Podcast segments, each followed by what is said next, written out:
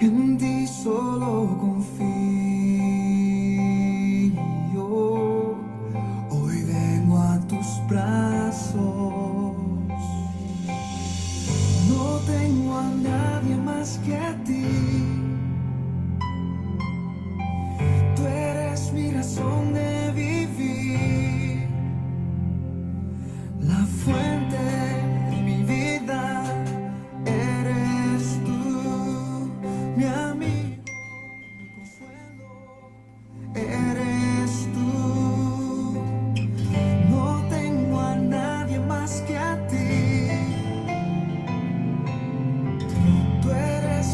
so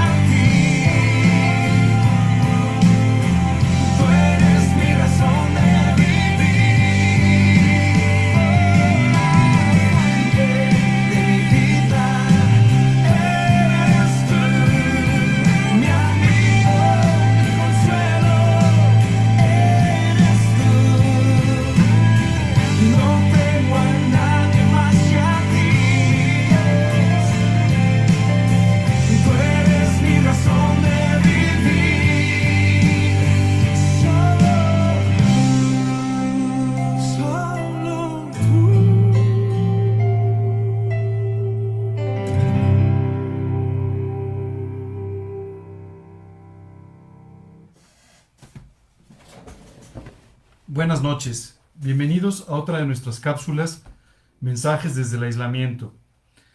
Esta noche me gustaría empezar dándole gracias a Dios, porque nos conoce de una forma tan profunda, mucho mejor que nosotros mismos, y tiene tanto cuidado con todas las cosas que nos afectan, que cuando leemos su palabra, solamente podemos impresionarnos por cómo cuida de nosotros aún en los más pequeños detalles.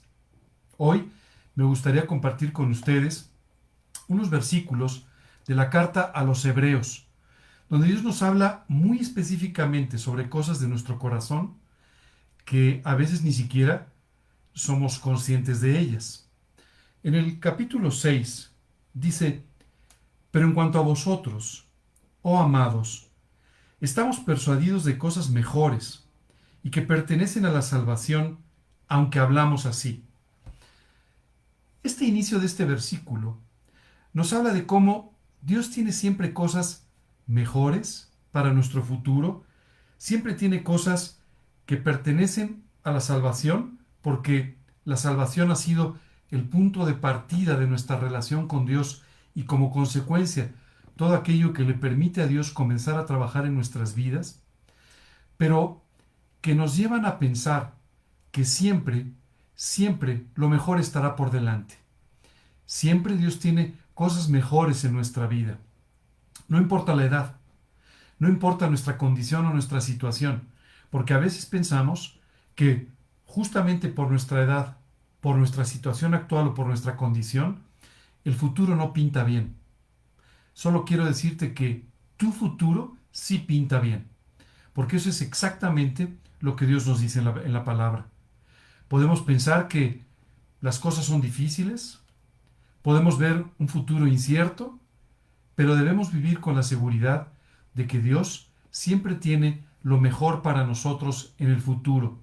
Esto te va a llevar a descansar, porque aunque a veces tenemos que vivir ciertas tribulaciones, ciertos problemas, solamente son pasajeros, temporales, pero en el futuro Dios siempre tendrá las mejores cosas para ti.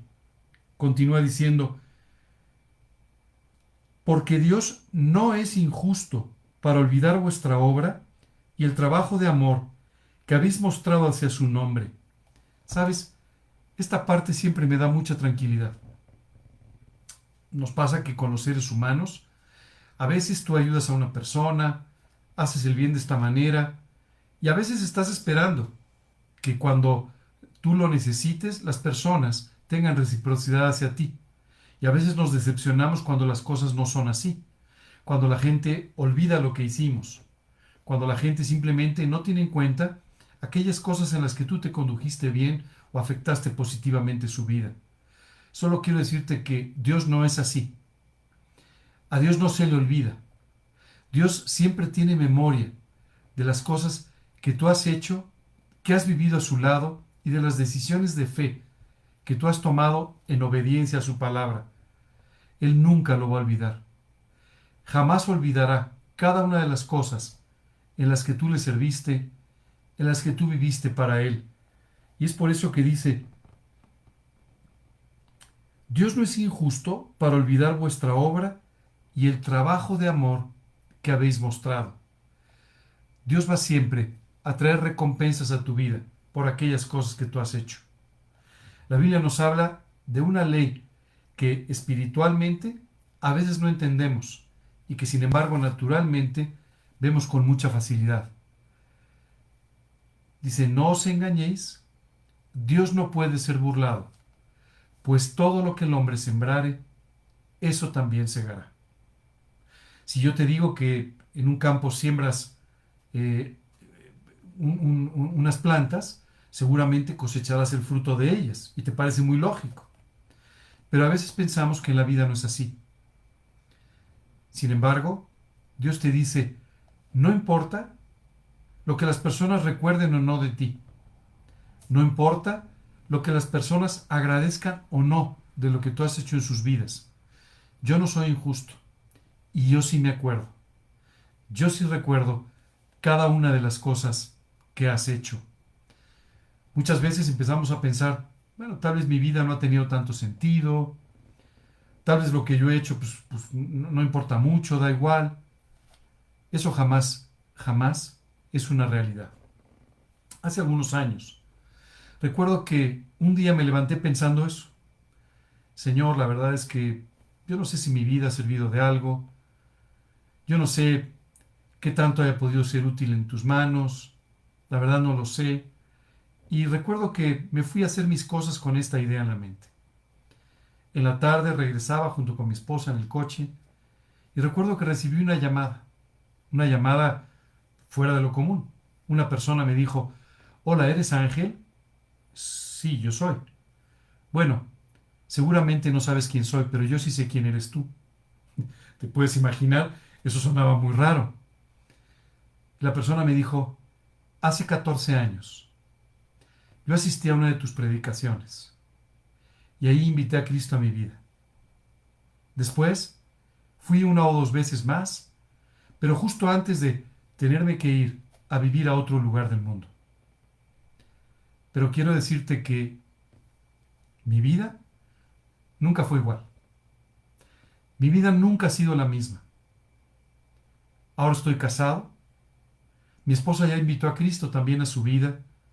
Tenemos dos hijos a los que estamos educando en la palabra de Dios.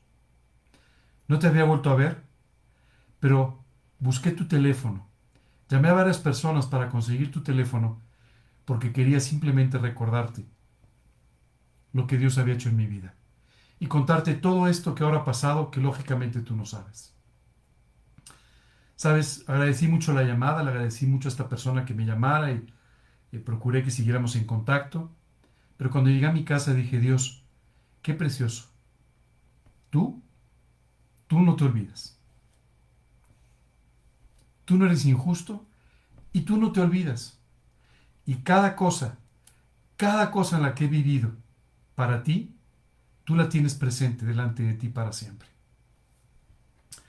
Continúa diciendo, y el trabajo de amor que habéis mostrado hacia su nombre, habiendo servido a los santos y sirviéndoles aún. Aquí la Biblia dice, yo sé el servicio que tú has hecho por amor a mi nombre. Y yo sé cómo has servido a otras personas por amor de mí. Muchas veces tú y yo estamos sirviendo a otras personas, seguramente con cariño, con aprecio, con amor por ellos, pero en el fondo, aquello que ha motivado que tú y yo estemos sirviendo, ayudando a esas personas, es el amor por Dios, el amor por su nombre. Qué precioso cuando tú y yo vivimos no por apariencias, no por lo que las gentes digan, no por obtener una recompensa, sino simplemente viviendo por amor de aquel que nos amó. Continúa diciendo, pero deseamos que cada uno de vosotros muestre la misma solicitud hasta el fin para plena certeza de la esperanza. Fíjate lo que dice, que tenemos que ser diligentes haciendo el bien, que tenemos que ser diligentes sirviendo al Señor y sirviendo a otras personas, porque esto comprueba la certeza de nuestra esperanza. Si tú y yo simplemente fuésemos un poco más morales que cualquier persona, no seríamos más que eso, más morales. Si fuésemos un poco más religiosos, solamente seríamos eso, un poco más religiosos. Pero Dios nos está llamando a que, viviendo para Él, le sirvamos con todo nuestro corazón y sirvamos de esta manera a las demás personas para que de esta forma se, se, se confirme la certeza de nuestra esperanza. Hace un tiempo una persona me preguntó, oye, ¿por qué nos hacemos llamar cristianos? Y mira, la verdad es que no es así. Los primeros creyentes, después de la muerte de Cristo y su resurrección, nunca se pusieron un nombre. Algunos los llamaban los seguidores del camino, porque recordaban las palabras de Jesús, yo soy el camino, la verdad y la vida. Algunos los llamaban seguidores de un nuevo culto. Pero dice la Biblia que en Antioquía, un lugar, las personas que empezaron a ver cómo vivían, les empezaron a llamar cristianos, porque vivían como Cristo, porque reflejaban a Cristo, y de esta manera confirmaban la certeza de la esperanza. Sabes, las personas van a creer lo que dice la Biblia, porque van a ver en tu vida la certeza de tu esperanza. Si no es así, simplemente no van a confiar en Dios. Esta noche me gustaría terminar leyéndote este último versículo para poder redondear esta enseñanza. A fin de que no os hagáis perezosos, sino imitadores de aquellos que por la fe y la paciencia heredan las promesas. Amigo, quiero invitarte a que seas diligente, que actúes en favor de lo que Dios te está enseñando, que hagas aquellas cosas que la palabra de Dios te está guiando a hacer, que sirvas a otros, que sirvas a Dios por amor de su nombre, y esto sin duda va a traer un extraordinario fruto a tu vida de fe, de paciencia, a través de lo cual Dios podrá hacerte heredar sus promesas. Pero todo esto parte, como dice el versículo con el que comenzamos nuestra charla, todo esto parte de cosas que se refieren a la salvación. Este es el punto de partida de la vida cristiana. Si tú y yo no hemos sido salvados por Dios, si tú y yo no hemos vuelto a nacer espiritualmente, si tú y yo no tenemos una relación personal con Dios, podemos hablar de filosofía, de religión, de teología, pero tu vida seguirá siendo la misma y tu destino eterno no cambiará tampoco. Hoy Dios quiere cambiar tu rumbo, cambiar el rumbo eterno de tu vida. Quiere salvarte del pago de tus pecados y quiere de esta manera hacerte nacer a una vida espiritual y tener la certeza de la esperanza de la vida eterna. La Biblia dice que nuestros pecados nos han separado de Dios. Y esa separación, cuando tú y yo damos un paso a la eternidad, se vuelve eterna. Separados de Dios eternamente y pagando por nuestros pecados. Hoy Dios quiere que sepas que te amó de tal manera que entregó a su Hijo Jesucristo, Dios mismo, para que muriera en una cruz pagando por tus pecados. Él pagó allí por cada uno de tus pecados. Y después de entregar su espíritu, al tercer día, resucitó y se levantó de los muertos. Hoy Dios quiere levantarte de entre los muertos espirituales, darte una nueva vida y de esta forma cambiar tu destino eterno. ¿Cómo puedo hacer esto? Hay un versículo en la Biblia que nos dice, He aquí, yo estoy a la puerta y llamo. Si alguno oye mi voz y abre la puerta, entraré a él y cenaré con él y él conmigo. Lo que has venido escuchando desde hace tiempo es el sonido de Jesucristo tocando a la puerta de tu corazón. Las palabras que has escuchado esta noche solamente son un mensaje de parte de Jesús para hablarte de su amor. ¿Qué tienes que hacer? Pedirle a Dios que te perdone, que limpie tu vida, confiar en la muerte de Cristo y abrir tu corazón para que entre a tu vida Jesucristo como tu Señor y Salvador personal. Me gustaría terminar esta charla con una oración, en la cual le vamos a pedir a Dios que haga este trabajo precioso y que nos mantenga seguros de que Él no olvida todo aquello que hacemos para servirle. Que Dios nos lleve a poder vivir en la certeza de nuestra esperanza. Y en la segunda parte de la oración voy a orar contigo, que hoy quieres iniciar esta relación personal con Dios, que quieres pedirle a Dios que cambie el destino de tu vida, de tu eternidad, para que puedas invitarlo a morar a tu corazón. Vamos a cerrar nuestros ojos, inclinar nuestro rostro como una señal de respeto y te invito a que me acompañes en esta oración a Dios. Señor, Hoy quiero darte muchísimas gracias, Padre, porque conociendo tu corazón, hoy saliste a alentarme, saliste a decirme que recuerdas todo mi servicio, todo el trabajo que he hecho por amor de tu nombre. Padre, gracias por recordarme esto. Gracias por decirme que tengo que ser diligente para vivir conforme a lo que tú me estás enseñando y de esta manera poder con paciencia poder alcanzar, Señor, la promesa de lo que tienes para mí. Gracias, Padre, y gracias por confortar mi alma. Esta noche quiero pedirte que me perdones. Perdóname, Señor, por haber pecado en contra tuya. Perdóname, Señor, por haberte ofendido a ti y por haber ofendido a todos los que me rodean. Perdóname por haberte fallado, por haberles fallado a otros. Perdóname, Señor, y limpia mis pecados con la sangre de Jesucristo derramada en la cruz por mí. Hoy te quiero pedir que me perdones, que me limpies y que me salves eternamente del pago de mis pecados. Te pido también, Señor, que entres a mi corazón como mi Señor y mi Salvador personal. Te invito, Dios, con toda mi humildad, pidiéndote que seas el Señor de mi vida, quien me guíe a partir de hoy y mi Salvador eterno. Te lo pido en el nombre de Cristo Jesús y para su gloria. Amén.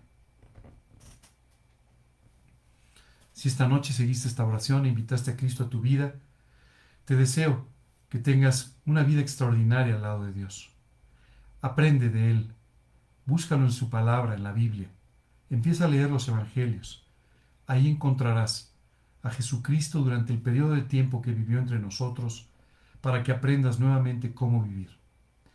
Búscalo en oración, habla con Él. La oración es un diálogo permanente en el que tú hablarás con Dios y Dios te responderá. Hoy te invito a que vivas confiando en que puedes estar seguro de la esperanza de la vida eterna. Esta confianza, la Biblia la llama fe, te hará crecer en tu vida espiritual y disfrutar ampliamente de la vida que Dios tiene preparada para ti. Les agradezco mucho que nos hayan acompañado esta noche y les invito a que estén con nosotros nuevamente el viernes a las 9. Dios los bendiga, que descansen.